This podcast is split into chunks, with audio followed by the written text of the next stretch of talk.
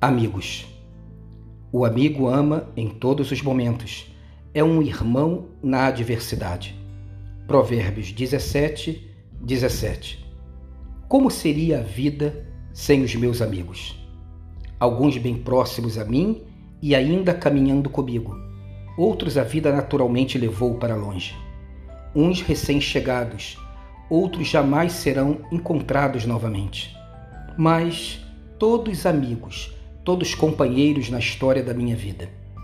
Pessoas que me conhecem e que têm a coragem de estabelecer limites para minha maldade. Levantam-se como um espelho diante de mim, dizendo: Olhe para você, Jorge. Você está cheio de orgulho, você foi picado pela serpente. Ou você está cheio de amargura, revolta, mágoa.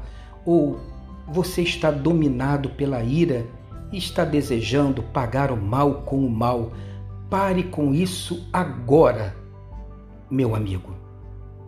Sim, os amigos se colocam entre nós e o mal que pretendemos fazer.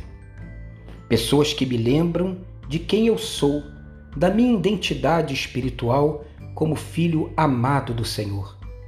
Pessoas que me conhecem e sabem aquilo que Deus já operou em mim e me trazem de volta para mim mesmo. Você não é assim, Jorge. Esse não é você. Sim, os amigos nos lembram de quem somos de verdade. Eles nos ajudam a tirar nossas máscaras.